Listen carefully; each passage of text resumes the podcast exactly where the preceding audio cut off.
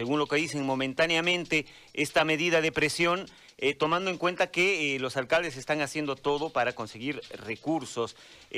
alcalde Salces, buen día. lo saluda César Araníbar y le paso a preguntar, em, ¿cómo hacen ahora los alcaldes? en esta época en la que les ha caído todo, les sacaron plata, la pandemia, en su caso los incendios, y ahora se suma este otro conflicto que es con eh, los constructores. Buen día, alcalde. Muchas gracias, buenos días, César. Bueno, este, complicado, ¿no? Pero bueno, ¿qué vamos a hacer? Son las situaciones que hay que afrontar y ponerle el pecho. Eh, efectivamente, el día de ayer hemos tenido un inconveniente con las empresas que eh, tienen contrato con diferentes gobiernos municipales en el tema de obras, tanto de fondo indígena como UPRE, ¿no? Y venimos nosotros, pues no de ahora, sino desde que asumió el gobierno transitorio, la presidenta Yanine Áñez, pidiendo de que todos estos temas se puedan viabilizar y se puedan continuar. Son obras que ya están en su mayoría ejecutadas, ¿no? Hechas con la misma platita de las propias empresas, ¿no? Obras que están en un avance del 60, 70, 80, 90%, y con un avance físico, ¿no? Pero con un avance financiero mayormente con el 20% solamente el desembolso. Entonces hay muchas empresas que han terminado las obras con sus propios recursos. Y esto es lo preocupante, pues no, yo me sumo a este pedido que venimos los alcaldes ya en varias reuniones, en varias ocasiones viendo que se pueda desembolsar. Eh, y habíamos quedado en varios acuerdos ya con el gobierno, todas las que están arriba del 50% de avance físico que se desembolsen, lo que es fondo indígena. El tema del fondo indígena, yo les conversaba el día de ayer, he estado conversando con la ministra, incluso ayer, más de 40 minutos en el aeropuerto, precisamente este tema. Y ya está para desembolsar, porque esos recursos son sagrados, ¿no? No se pueden tocar. ¿no? Este, hemos tenido algunos inconvenientes con la elaboración de un decreto para la utilización de esos recursos, pero bueno, ya está todo en economía y esperemos que la próxima semana, lo que corresponde a fondo indígena, no este, de los proyectos del 2017 y 2018, ya de la cartera 1 y 2 se vayan desembolsando, ¿no? Lo que sí, el tema de UPRE es un tema muy preocupante, ¿no? Porque eh, ha sido claro el ministro, ha mostrado la realidad económica del país, cómo está desde hace 15, desde el 2015, que lastimosamente el gobierno de Evo Morales ya el 2015 se prestaba plata para pagar sueldos y salarios del, eh, del, Estado, ¿no? Hablo para militares, profesores, ¿no? Médicos, y los recursos de, que son de UPRE son recursos del Tesoro, ¿no? entonces, y si no hay, pues, liquidez en el Tesoro, imposible que hayan los pagos de planilla. Es más, lastimosamente, esto se manejó de manera irresponsable y de manera política, haciendo obras solamente con presupuesto y no con liquidez.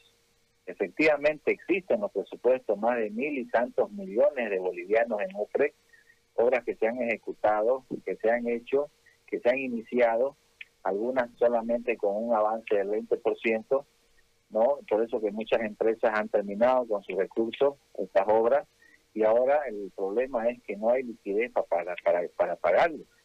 Una de las salidas en el tema UPRE del ministro es de que en, dentro de los del Congreso hay créditos que pueden venir a paliar de repente esta necesidad, ¿no? Este, para poder pagar planillas de UPRE. Entonces, ¿qué fue lo que yo les dije el día de ayer a los conductores? Lo que corresponde a fondo indígena, sí, eso, esos recursos están, ¿no? Eso no se puede tocar y me debieran haberlo tocado el anterior gobierno. Por eso que se garantiza los pagos de su planilla de estas obras. Son 309 millones de bolivianos más o menos en Santa Cruz, ¿no? De, eh, que corresponde a, a, a, este recurso. Y esperemos que la próxima semana se puedan ya estar desembolsando, ¿no? Yo que les he prometido y lo voy a hacer, ¿no? Porque sé que detrás de cada empresa son familias, pues, ¿no?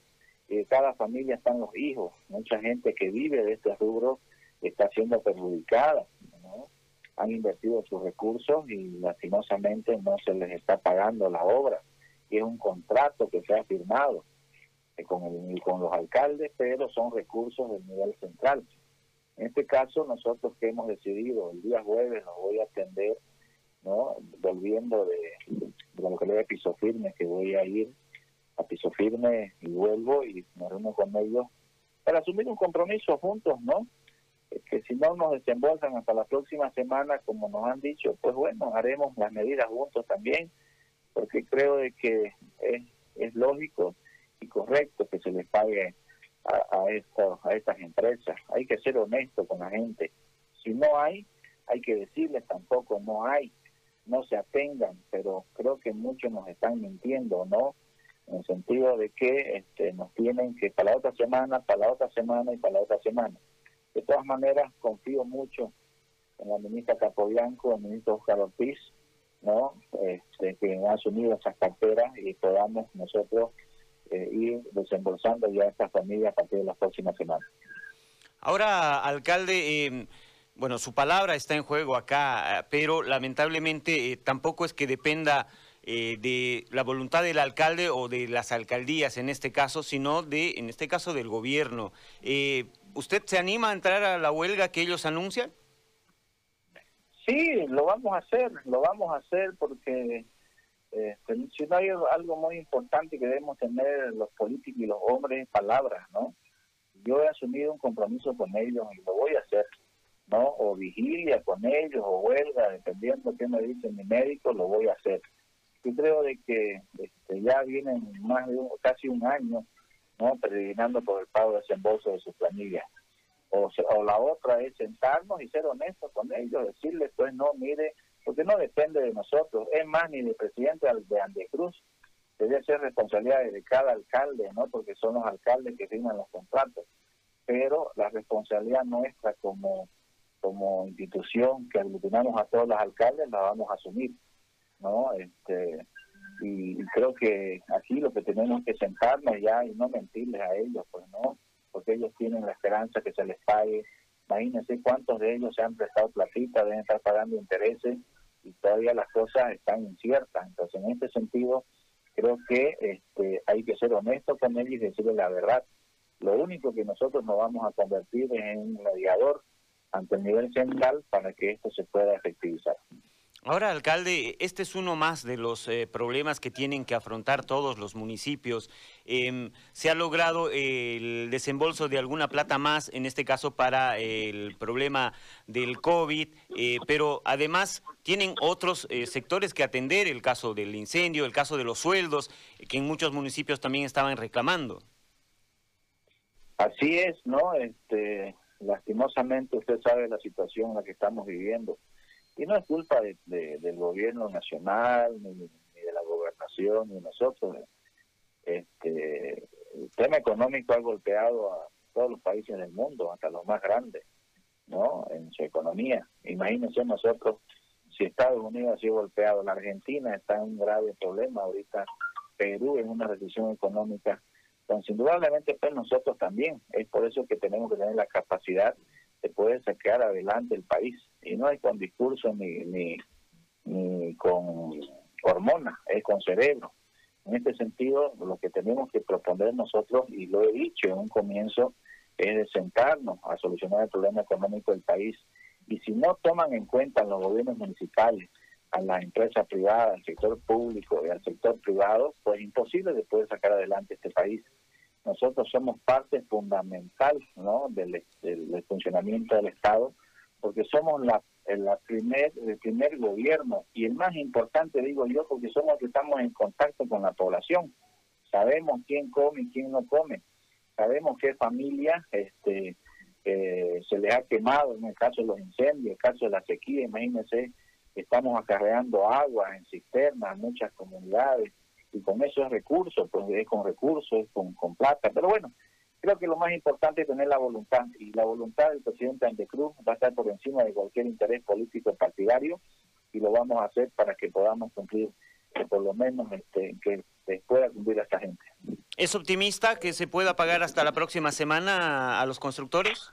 Lo que corresponde al tema de, de, los, de los proyectos del Fondo Indígena, sí, ¿no? Porque esos son recursos que están, ¿no? Que es nomás, eh, hoy incluso en estos momentos, hoy hay una reunión con los alcaldes en, La Paz para ver el tema de la segunda cartera ultimando detalles para los desembolsos, ¿no? Por eso que estoy muy optimista que la próxima semana se empieza a desembolsar lo que es fondo indígena ningún compromiso con el tema de UTRE porque ese es un tema que está sumamente complicado.